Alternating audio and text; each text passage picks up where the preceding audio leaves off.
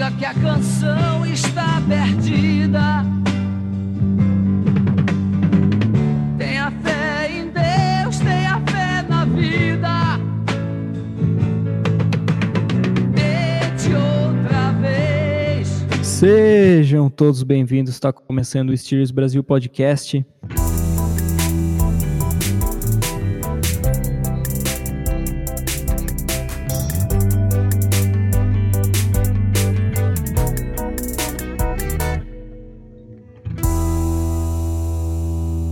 Esse é o podcast oficial do perfil Steelers Brasil com Z no Twitter. E eu estou ao lado dele, meu grande amigo Oslair. E aí, pessoal? Derrota amarga, né? Mas a esperança continua. Rumo aos playoffs. Esse é o episódio da semana 15. Uma derrota no nosso último jogo em casa contra Buffalo Bills por 17 a 10, né? A gente mais uma vez permitiu somente 17 pontos, mas não foi o bastante para conseguir essa vitória, né? Eu, eu gostaria de começar esse episódio falando sobre a defesa, começar sobre um ponto positivo, né? A defesa, como eu falei, só, só permitiu 17 pontos, uma, foi uma defesa bem sólida, conseguiu segurar o ataque em momentos importantes, conseguiu turnovers, enfim, foi, foi muito bem na partida, mas não foi perfeita, né? Eu gostaria de começar falando sobre, sobre o, o primeiro touchdown de Buffalo, que foi, para mim, foi um erro de comunicação entre o, o Mark Barron e o, e o 34, o Terrell Edmonds. Você acha que foi um erro de comunicação também? Me pareceu, sim, um erro de comunicação. É, pelo que eu entendi, era uma marcação por zona, né, aquela cover two, que foi um ajuste que a defesa fez e que o Bills soube explorar muito bem. O, o Allen é um, um quarterback que tem o, o, braço muito forte, ele consegue colocar a bola ali na, na janela necessária entre as zonas e a defesa do Steelers facilitou. Aí eu não sei exatamente, né, a gente não tem como saber quem que era o responsável por aquela área exata do campo, se era o Barron, se era o próprio Hayden que ele saiu né, em direção ao, ao meio do campo para marcar uma rota mais curta. Mas, de qualquer jeito, é, independente, essa é uma, esse é um grande defeito do, do Edmonds. Ele, por muitas vezes, ele dá muito espaço para o recebedor, ele faz o backpedal, né? ele, ele vai recuando. E quando a bola sai das mãos do QB é tarde demais. Ele precisa aprender com o Minka essa técnica de ser mais agressivo, de não dar tanto espaço para trás, de não recuar e talvez assim ele possa, possa melhorar. Eu acredito que essa é a única chance que ele tem, evoluindo de, de continuar na titularidade. Ou muito provavelmente a gente vai buscar uma substituição, né? É, e, e a gente conseguiu uma interceptação com, com, o Nelson, mas apesar da interceptação, você acha que ele teve um, um jogo bom?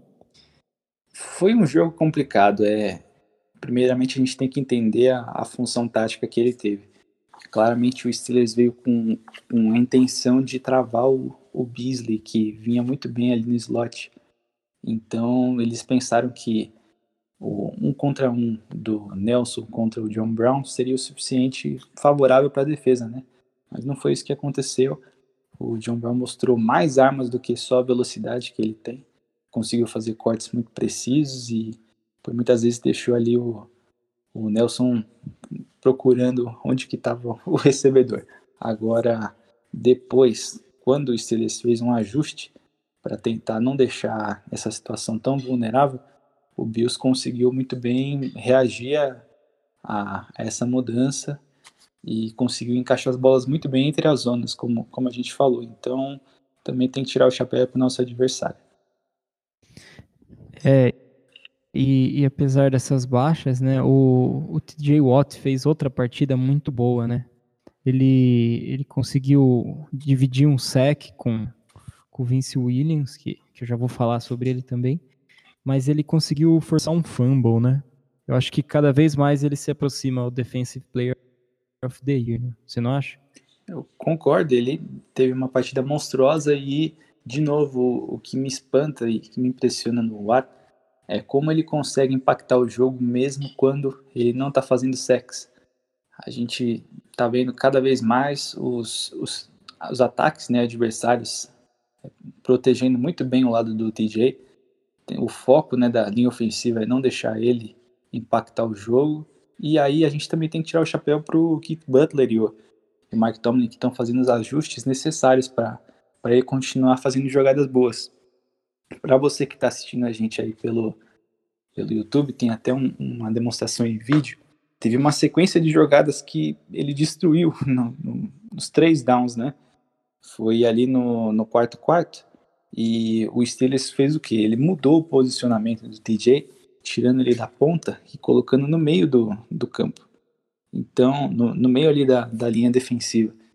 Essas corridas pelo meio que o Bills estavam conseguindo fazer muito efetivamente, o, o Watt conseguia interferir e fazer o, os tackles muitas vezes for loss. Então ele não é um, um, cara unidimensional que só sabe fazer uma coisa em um lado do campo. Inclusive o, o, o fumble que ele forçou, ele não estava nem alinhado ali para ir para o pass rush, ele estava marcando o slot receiver. Para você ter uma noção da, da complexidade do, de quão, quão monstruoso é o, é o TJ Watt. Eu acredito que esse é um, um uma evolução que está sendo muito precoce. A gente geralmente vê esses jogadores tendo esse, esse grau de maturidade muito para frente na carreira. E o TJ, por ser um cara totalmente diferenciado, pela ajuda do, dos irmãos, que com certeza passam um pouco da experiência, ele está aí surpreendendo todo mundo, mesmo os mais otimistas. É, e quem conseguiu também meio sec junto com, com o TJ Watt foi o Vince Williams, né, que fez uma partida boa, mas o que me chamou a atenção foi o Kim Hayward, que também fez uma partida muito sólida, conseguindo bloquear passes, segurar corridas e forçar alguns three outs, né. Mas agora passando para o ataque aéreo, né, mais uma vez o Juju ausentou o time e, e também o, o McDonald, mas eu queria dar um destaque positivo para o Deontay Johnson, né, que mostrou ser um wide receiver que está que tá muito preparado. Lógico, ainda comete alguns erros típicos de calouro, né, como um fumble que ele sofreu, mas por sorte não, não teve efeitos muito grandes. E, e ele recebeu cinco passes para 62 jardas. Né? O que, que você acha do Deontay Johnson nessa partida? Olha, minha expectativa para o segundo ano né, do Johnson está muito alta. Ele se mostra cada vez um jogador mais perigoso, ele é muito bom depois da recepção. E ele mostrou que não tem medo de enfrentar que, um, que era um dos maiores cornerbacks da liga atualmente no Davis White. Ele, ele, trabalhou muito em cima do White, conseguiu boas recepções em cima dele, até aquele Steve Farm que ele deu antes de, de sofrer o fumble. E aí que eu diria que é o maior perigo do jogo dele. Muitas vezes ele não protege tão bem a bola. Isso já vem desde o college, um defeito que ele não está conseguindo corrigir. Aí eu acho que esse é um, um, ponto que ele tem que trabalhar no jogo para poder receber mais bolas, né? E sentir mais segurança, o ataque sentir mais segurança nele, ele conseguir aumentar a sua contribuição. É, e, e quem liderou o time foi o James Washington, né? Com 83 jardas em 5 recepções. E, e, o que chama atenção, por incrível que pareça, foi aquele touchdown que ele ficou livre e não chegou a receber a bola. Se eu não me engano, era uma quarta descida, né? Que a gente vai comentar mais no momento do que a gente vai falar do Devlin Duck.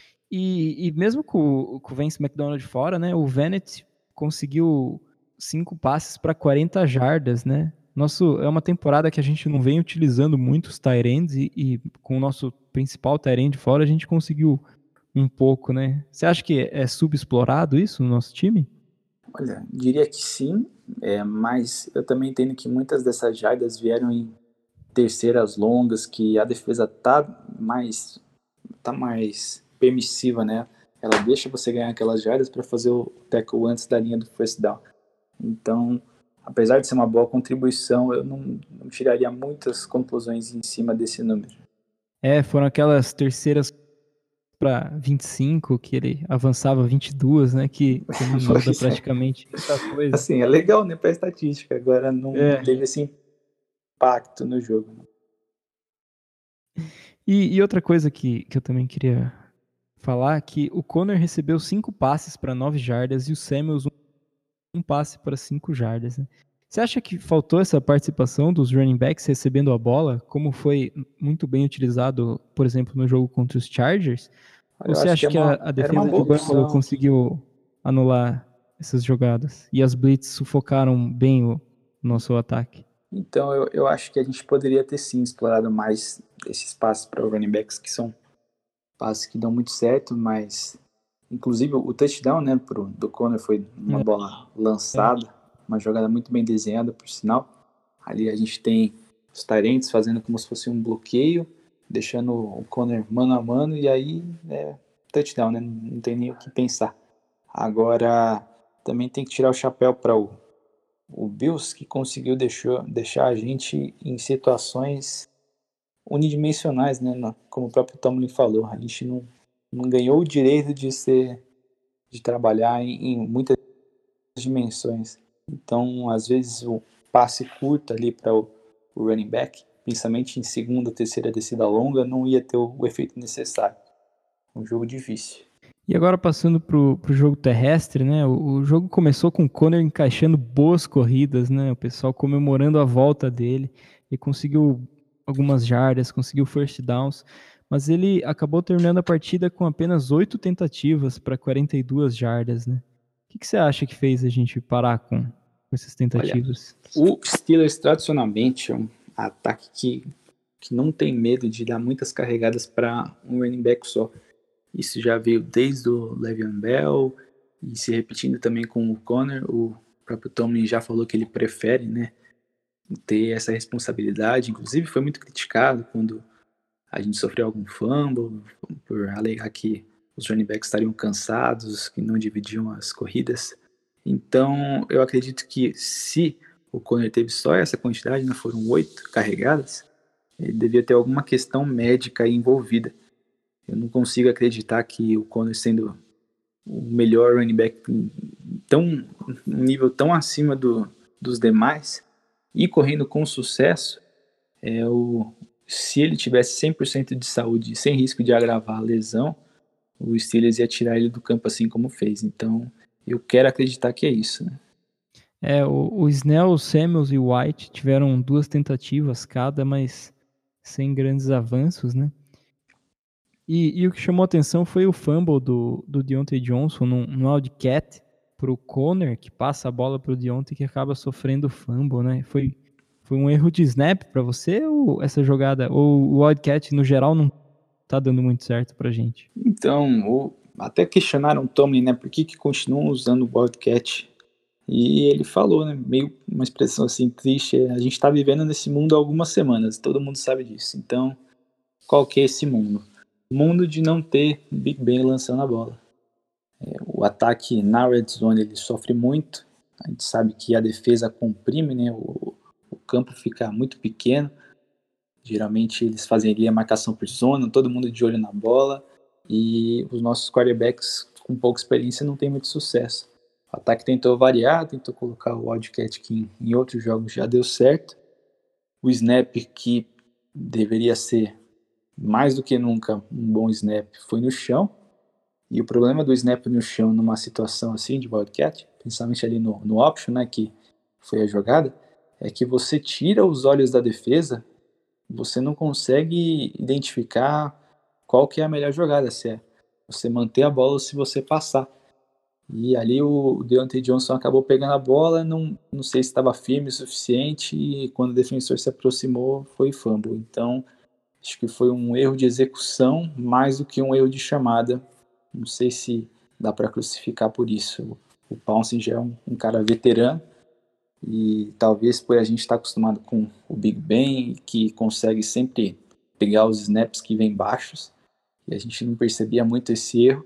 Agora, quando a gente está com um ataque tão mais fraco, cada errinho faz muita diferença, tanto da defesa quanto do ataque. Então, é, é o mundo que a gente está vivendo hoje. É, o próprio Devlin Hodges, né, que é nosso próximo assunto, já para pegar o gancho, ele conseguiu lidar bem com esses snaps baixos, né? Mas falando sobre ele no geral, ele terminou o jogo com 23 de 38 passes, passando para 202 jardas, com um touchdown e quatro, quatro interceptações. Ai, ai. Parece que é assim, ele, lógico, ele é melhor que o Mason Rudolph, mas acho que a gente se iludiu um pouco, né, com ele. E, e ele teve um jogo a lá Mason Rudolph contra os Browns, né? Que, que você acha essas interceptações dele? Foram, assim, ele é um, lógico, ele é um quarterback que foi muito elogiado por isso, por não ter o medo de lançar. Mas você acha que ele ultrapassou os limites do que ele deve arriscar? Eu poderia separar aí os erros do, do nosso querido Rodgers em duas questões. Tem a questão do erro de leitura e a questão do, da precisão né, do lançamento. E nesse jogo, que foi um jogo infeliz para ele, ele conseguiu errar nos dois sentidos. Inclusive para você que está assistindo pelo YouTube também, eu vou fazer aí um, um breakdown. Né? A gente teve ali erros de, de lançamento, primeiro em direção ao James Washington, você pode ver aí ele, ele tenta fazer um, um passe à direita, só que a bola vem muito curta. Também no lance da interceptação para o Deontay Johnson, que ele faz uma rota out, todo mundo sabe que essa, essa rota a bola tem que ser lançada em direção à sideline, bem aberta. Se o passe vai um pouco mais para dentro, já vai ter o cornerback ali esperando. E geralmente, quando eles interceptam esse tipo de bola, eles conseguem voltar muitas e muitas jardas, que foi exatamente o que aconteceu. A bola mal localizada, ficou fácil a interceptação para o T. Davis White, que é um grande cornerback. E inclusive depois o replay mostra né, o, a cara do, do Rodgers e ele ainda fala, that's on me. Então, é aquela bola que a partir do momento que sai da sua mão, você pensa, é. essa vai dar merda. Na hora que você lança, você já se arrepende, assim, né? Fala aí. então, e quanto aos erros de, de leitura, é, tem, tem algumas vezes eu sinto que ele fica muito preso com é, a primeira leitura que ele pensa pré-snap.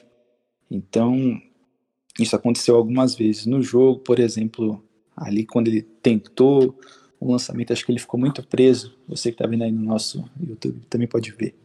Ele tenta uma leitura mais profunda e ele não percebe que ali o Tyrande fica livre, intermediário, ele não lança a bola. Ou até no próprio passe que ele foi interceptado, que ele fixa os olhos no, no Dion Kane, à esquerda, e ele não, não faz essa movimentação de, de olhares né, para tirar o safety da jogada e lançar para o James Washington. Acho que se até se ele tivesse feito o contrário, olhado primeiro para o James Washington e depois lançado no Kane, é, ele também conseguiria o touchdown do outro lado do campo. Era só ter essa malícia. Agora também é um, é um lançamento difícil, ele é um quarterback que, que não tem muita experiência. Também a, a nossa linha ofensiva, que estava sofrendo o jogo inteiro com esses, essas blitz, né? Não conseguiu bloquear ali e dar a proteção necessária. Então eu acho que é um, um pouco demais para o processador do nosso querido Pato. É, não, a gente tem que lembrar o tempo todo que ele não é um quarterback hall da fama como a gente está acostumado. E erros assim, infelizmente, vão acontecer e são parte da nossa realidade hoje. É, e, e uma coisa que me chamou a atenção, depois do, dessa jogada que ele foi interceptado no fim do jogo que, que James Washington estava livre. A defesa conseguiu segurar e deu mais um tempo para ele, e ele até conseguiu avançar um pouco. E chegando na red zone, o, tem um, um, vídeo que o Kozora postou no Twitter que aparece o Mike Tomlin claramente dizendo clock it, que é para o relógio, né? E daí eles pensariam melhor na jogada, faltando acho que 20, menos de 20 segundos, né? Eu sei que eu sei que daí ele acha que ele consegue fazer jogada no tempo e caso seja um passe incompleto, ainda vai ter o tempo para a próxima jogada, mas ele acaba desobedecendo o Mike Tomlin e sendo interceptado. Então, a gente também não sabe exatamente o que aconteceu, se o, a comunicação né, que o Rodgers tem com a sideline estava com o Tomlin ou se estava com o Fickner. A gente não sabe qual, qual que é a mensagem que o Fickner passou, se o Fickner ouviu a ordem do Tomlin, se não ouviu ou se o Rodgers desrespeitou tudo. É, é uma zona muito cinzenta, né? entra já na especulação. Eu, eu acredito que se um quarterback com tão pouca experiência houve uma ordem assim direta, clock e com bastante tempo no relógio, ele não, não ia desobedecer e contra tudo e todos, até porque se dá errado, ele puxa a responsabilidade totalmente sobre ele. Eu quero crer que essa, essa mensagem que a gente ouviu no, do clock não acabou por algum motivo não chegando pro, pro Rodgers. É, isso, isso lembrou uma jogada do Big Ben contra o New England, que, que é uma jogada um pouco parecida, que falta alguns segundos, ele podia fazer parar o relógio e ele acaba sendo interceptado Nossa, também. Eu né? estava no high field nesse jogo. Meu Deus. Nossa, cara. Eu explicando para minha esposa, na época noiva, não, olha, a gente vai pra prorrogação agora. Aí foi Nossa, que delícia. Estava lá e ia ver jogo. E ela virando assim, o que, que aconteceu? Nossa. E agora, para finalizar esse tópico do, do Devlin Hodges, ele na entrevista reclamou sobre as blitz, que foram realmente muitas para cima dele, né? Você acha que era papel dele ter identificado essas blitz ou as chamadas da linha ofensiva não foram boas para Então, segurar essas blitz? tem alguns tem algumas blitzes que ele tinha responsabilidade, né? Poderia ter lidado melhor com essa pressão e feito o slide pro lado mais tranquilo. Agora teve outras que simplesmente a nossa linha ofensiva e nossos running backs não conseguiram identificar de onde estava vendo. E também aí a gente tem que tirar o, o chapéu para a comissão técnica, principalmente defensiva do Bills, fez um grande trabalho. É, um exemplo aí também você que está assistindo a gente pelo YouTube pode acompanhar. É, quando um, o receiver está em motion, geralmente um cornerback acompanha ele, isso é um indicativo que é uma marcação mano a mano. Por isso você vai ver sempre antes do snap, ou muitas vezes, alguém em motion para facilitar a leitura do quarterback. Agora o Bills ele fez uma coisa diferente. Quando é, tinha alguém que saía em motion, eles mandavam esse esse defensive back que estava designado para marcar mano a mano, mandavam na blitz. Isso pegava o ataque totalmente de surpresa e a gente viu ali em um lance o, o né, se confundindo, ele acaba indo para é, esse mais aberto ao invés de ficar mais centralizado e aí causa um caos, né, no, no pocket e, e a pressão chega e afeta o Devin Hodges. A gente também viu um outro tipo de blitz que é quando os safeties ele, eles descem lá do alto no último segundo e eles entram com muita liberdade. Então, acho que a nossa linha ofensiva não estava preparada o, suficiente, sofreu mais do que costuma sofrer. Nossa linha ofensiva é uma linha ofensiva muito experiente, com vários Pro Bowlers, principalmente nosso safety, que geralmente é o designado para fazer a leitura dessas blitzes. É, foi um jogo abaixo da média, talvez aí tenha relação também com o Mike Munchak, que era o, o nosso líder, né, nosso coordenador de linha ofensiva, e nos deixou, né, nos trocou pelo, pelo Denver Broncos. Talvez ele tivesse um papel fundamental na preparação né, durante a semana e para deixar nossa linha ofensiva afiada e dar mais segurança para o, o, nosso quarterback. Principalmente agora que a gente tem quarterbacks menos experientes, isso afetou em muito o resultado do jogo. Talvez aí, se a gente tivesse mais um, um segundo, dois segundos, vários lances teriam um, um, um outcome, né? um resultado totalmente diferente. Para finalizar sobre a partida, falando sobre o Special Teams, o Boswell, mais uma vez, muito bem, né? Parece que ele é o jogador de 2017 de novo, mas o Barry vacilou de novo, né? Um punch de 22 jardas que, que resultou numa pontuação para Buffalo. O que, que, você acha? Escorregou a bola da mão na hora que ele foi chutar? Então, o Barry, mais um jogo comprometendo a equipe. Da outra vez foi um erro de comunicação, né? Ele não, não ouviu a ordem para cancelar o, o fake punch. E dessa vez, agora, um erro de execução. Aquele punch que você pega mais embaixo da bola, né? Ela sobe bastante e acaba não avançando no campo. É até engraçado ver depois do, do punch ele sai correndo para dar o tackle e ninguém tá esperando a bola tão atrás. E aí também a gente não, não, não pode deixar de botar uma parcela de culpa no, no coordenador ali de, de times especiais. Ele tem que alinhar o time melhor, tem que fazer todo mundo tá na mesma página. E o Barry também parece que é um daqueles jogadores que está fazendo hora extra. Ele é muito inconstante, tem alguns jogos que ele consegue bons punts, um bom drive, né? A bola avança bastante, mas talvez esses erros mentais, chamados com de execução também, agora que estão aparecendo, estejam carimbando a passagem de saída de, dele de Pittsburgh, né? Tem muitos punters novos aí entrando na NFL com sucesso, com muita técnica com muita força também no punch. Talvez seja a hora aí de chamar mais alguém para competir com o nosso querido Barry. E agora eu vou passar para a polêmica da semana.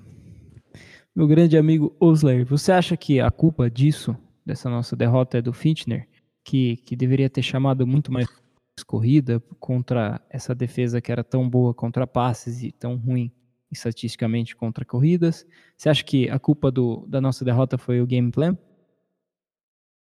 Então, é, é uma resposta muito complexa, mas eu já vou resumir. Não, não, não acho que a culpa foi do Fickner. Também não estou dizendo que ele teve o melhor jogo da carreira dele e que não deve ter nenhuma responsabilidade na derrota. Porém, é, eu entendi o, o, processo por trás das chamadas que eles, que eles fizeram. Então, por exemplo, é, é, isso também partindo do pressuposto que o Conor não estava 100% fisicamente, e refletindo né, no número de carregadas. É, a gente viu o, a defesa do, do Bills, que, como você falou já, é muito melhor contra o passe do que contra o jogo terrestre. Eles foram se adaptando e foram ficando cada vez mais agressivos contra o jogo terrestre. Então eles começaram a colocar mais e mais pessoas dentro do box, que é aquela linha ali onde ficam geralmente os linebackers, justamente para impedir que o time conseguisse correr com a bola. Isso é como se você estivesse desafiando, falando, ó, oh, lança aí. Quero ver se você consegue lançar. Correr você não vai. E quando você faz isso e o seu quarterback não não é um quarterback experiente, tem muitas limitações, como é o nosso caso, é muito complicado. A, a defesa de, do Bills era uma defesa melhor contra um passe pior contra a corrida? Sim, mas é uma defesa que sabe das suas deficiências e trabalha em cima disso. Eles não vão deixar você simplesmente trabalhar na deficiência deles, eles vão fazer você trabalhar contra a potência deles. É o que grandes defesas fazem. Então aí você que está acompanhando a gente pelo YouTube também pode ver. Eu separei aqui alguns clipes no, no final do, do segundo quarto. O time conseguiu em ó, uma, duas, três, quatro, cinco, seis, sete, oito corridas, total de uma jarda por carregada. É, isso foi o que matou né, a, o nosso jogo terrestre, a gente não conseguiu avançar.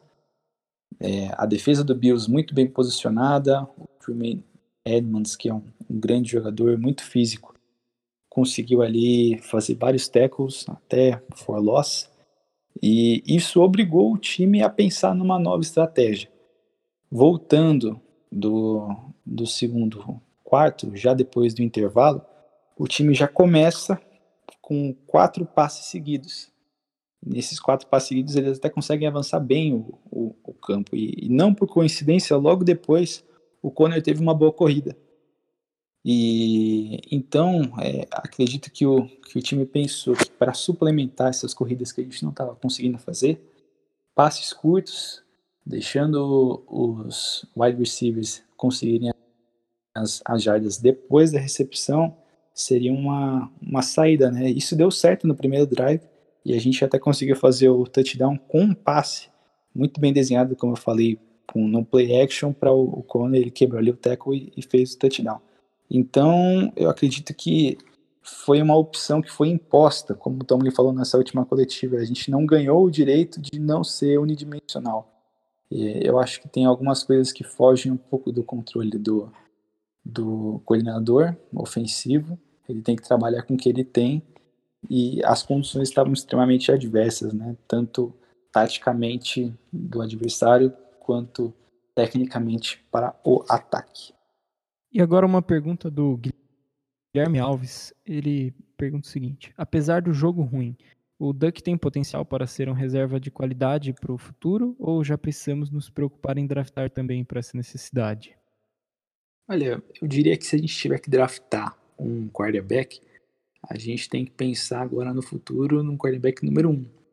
Eu diria que aí o Rodgers ele tem um, um bom nível para ser um quarterback reserva. Ele já mostrou alguns flashes. Ele não é o cara mais iluminado, mais abençoado pela natureza também. Porém, ele é capaz. A gente já sobreviveu aí com o Landry Jones, que ainda era considerado um, um bom quarterback reserva na liga.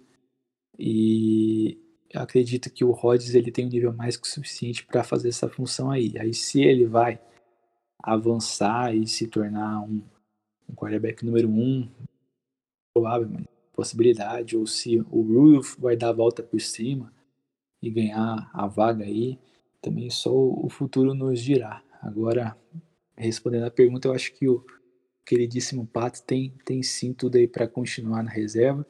A gente vai vê-lo por muitos e muitos anos aí com o nosso time. E agora, atualizando sobre a chance dos playoffs, faltando duas semanas para o fim da temporada, os Steelers têm 52,2% de chance de alcançarem os playoffs, segundo a NFL. E, e, na semana 16 a gente enfrenta New York Jets, que tem tudo para ser uma vitória para a gente. E Tennessee enfrenta New Orleans, que tem tudo também para ser uma vitória para New Orleans. E, e Tampa Bay perde para Houston. Na semana 17, nós vamos jogar contra o Baltimore Ravens e talvez seja uma derrota. E, e Tennessee enfrenta os Texans. Se a gente perder e Tennessee ganhar, tanto Tennessee quanto os Texans vão para os playoffs. Então a gente precisa torcer por uma vitória de Houston na, na última semana. Ou a gente torce para o Baltimore Ravens já classificar e já conseguir a sua first round bye né, na, na próxima semana. E a gente pode pegar um time bem misto, sem o Lamar Jackson, e ganhar. Então, se a gente ganhar os dois jogos, a gente só depende da gente. Mesmo que, que Tennessee ganhe de New Orleans. Então, é, no, no melhor dos cenários, a gente torce para New Orleans ganhar de Tennessee na semana 16 e na semana 17 a gente pode perder. E, e, a gente vai chegar nos playoffs. Então a gente não precisa de nada muito difícil, nada muito complicado. A gente só depende da gente. E mesmo que a gente não consiga fazer essas duas vitórias, a gente ganhe só dos Jets, a gente precisa torcer na última rodada para os Texans, que tem um quarterback muito melhor do que de, do, dos Titans. Então a gente tem grandes chances para ir para os playoffs. As lesões dessa semana, o, o Juju Smith ainda sente o joelho e o Vance McDonald ainda está no protocolo de concussão. Eles são questionáveis para a partida, mas a gente vai atualizar tudo durante a semana no nosso perfil oficial do Twitter. E agora eu quero passar para finalizar o programa a prévia contra New York Jets. É um reencontro com ele, o Sininho, Le'Veon Bell. O jogo acontece às 15 horas no MetLife Stadium e a nossa defesa é atualmente a top 4 da NFL contra o segundo pior ataque da liga. Apesar de contarem com, o talentoso running back que jogou nos Steelers, o Le'Veon Bell, os Jets têm também o segundo pior ataque terrestre da liga. O que você acha? É uma linha ofensiva muito. É mais um daqueles casos que a gente comentou no, nos últimos episódios um quarterback que foi escolhido muito alto no, no draft e não foi complementado com uma linha ofensiva à altura. Tem ali o Kevin Beach no left tackle, mas são peças abaixo da média e também são a parte do motivo de que o Bell não consegue ter sucesso. Tá aí bem abaixo dos números que ele, que ele conseguia no Steelers. Espero que ele esteja feliz né, com o dinheiro que ele está ganhando, que nem é maior do que o que a gente ofereceu. O, o Darnold é um, um cara que lança bem em, em, movimento, ele também corre com a bola, principalmente ali perto da red zone, né? exemplo do, do Allen que a gente já enfrentou. Não acredito que tem tantas diferenças assim para nossa equipe se preparar. E o Bell é aquele cara que a gente já conhece, ele tem muita paciência, apesar de não ter uma linha ofensiva tão poderosa, ele ainda é perigoso, pode numa jogada ou outra ali deixar o o defensor passando vergonha e a defesa tem que ser paciente nos, nos primeiros downs, principalmente, que a gente já conhece, o Bel vai ficar ali naquela sambada, tentando achar o, gap, tem que ser uma defesa, principalmente ali o front seven, muito disciplinado, para não facilitar a vida do Darnold, né, com manter as terceiras longas, deixar o nosso pass rush entrar em, em jogo, e também eu diria que uma outra importância é ficar de olho no Bell saindo no backfield, que está sendo muito utilizado nessa função. E a gente tem que aí saber qual que vai ser o defensor que vai ser designado para fazer isso. Talvez seja o Baron, e aí é um, é um confronto perigoso para a gente. Não sei se o menino Butch também pode ser utilizado, ou se vai ser colocado um cornerback, vão lidar com ele como se fosse um wide receiver. Mas eu, eu acho que a nossa defesa vai se dar bem, a gente é muito superior e tem tudo para ter vantagem sobre o ataque deles. E agora um dado curioso: a defesa dos Jets é top 10. É a nona defesa da NFL, permitindo uma média de 328,9 jardas por jogo e é a segunda melhor defesa contra o jogo corrido, permitindo menos de 90 jardas por partida em média. É, esse aparentemente vai ser um jogo pro, pro Devin Rodgers, né, que, que o Mike Tomlin confirmou que vai ser o, o starting quarterback. É um jogo para ele soltar o braço mesmo, né? Tanto passes médios, curtos e longos. É, então, acho que essa estratégia que a gente adotou no, no segundo tempo desse jogo passado pode se repetir agora contra o Jets também. É uma defesa, como você falou, muito boa contra a corrida. Tem peças ali no front seven como o Quinn Williams, o novato aí que está fazendo barulho. Tem também o McLendon, que era do Steelers e consegue fazer bem essa função de, de nose tackle e parar as corridas que vêm pelo meio, principalmente. Mas eu acho que, no, no geral, a, a gente também consegue ter um sucesso. É uma defesa que no papel não parece ser tão boa quanto é na realidade. Tem algumas peças meio questionáveis. Agora, no conjunto, jogam bem. Tem estrelas, né, como o Jamal Adams, que tá por todo o campo. Eles mexem bastante com ele, colocam no, no center field. Às vezes ele está mais perto do box, às vezes ele vai para blitz. Então, é um jogador que a gente tem que ficar de olho. E eu diria que a chave para a gente ter sucesso ofensivamente e também, por, por consequência, ganhar o jogo, é como o próprio Tomlin fala, o, Duck não pode matar a gente. A exemplo do, do Mason Rudolph, que já matou, né? É, a gente não pode cometer erros assim bobos. o Duck matou no último jogo, né? Pois é, acabou matando. A gente não pode cometer erros bobos, não pode ter interceptação. O Duck ele tem que saber quando soltar a bola um pouco mais cedo, não pode tentar sempre olhar a big play, é, principalmente com o jogo ali próximo, né, o placar. É, tem que tomar também cuidado quando ele se mantém tempo demais no, no pocket, acaba sofrendo fumbles, que aconteceu e por sorte a gente conseguiu recuperar. É um, um jogo que o Steelers é favorito, né? Não, não estamos enfrentando nenhuma potência ou um time nível de playoff como era o Bills. Agora é um jogo que pode se tornar perigoso a qualquer momento. Eles já deixaram alguns qualificados passando vergonha e a gente não pode ser mais um a entrar nessa lista. É, lógico que é um jogo mais fácil contra um time que já, já está eliminado, mas ainda assim a gente precisa se concentrar bastante e, fazer essa vitória para continuar sonhando com os playoffs, né? É que o Steelers é um, é um time gigante, é o time que quando joga, o cara do Jets ele vai ligar para a tia dele, pro vô, vai todo mundo sentar, vai assistir ele ver. Então, é aquela coisa que nem há um tempo atrás a seleção brasileira jogando, todos os times queriam dar o seu melhor. Tem muito é. disso, é. não existe jogo fácil pra gente. É aquele time rebaixado que quer ganhar do Flamengo. Né? Exato. Ele quer causar. É. Mas é, ainda assim é muito jogador querendo mostrar serviço, né, para não ser cortado no próximo ano. Então não vai ser um jogo fácil. Esse foi o episódio da semana número 15. Estamos a duas semanas do fim da temporada regular.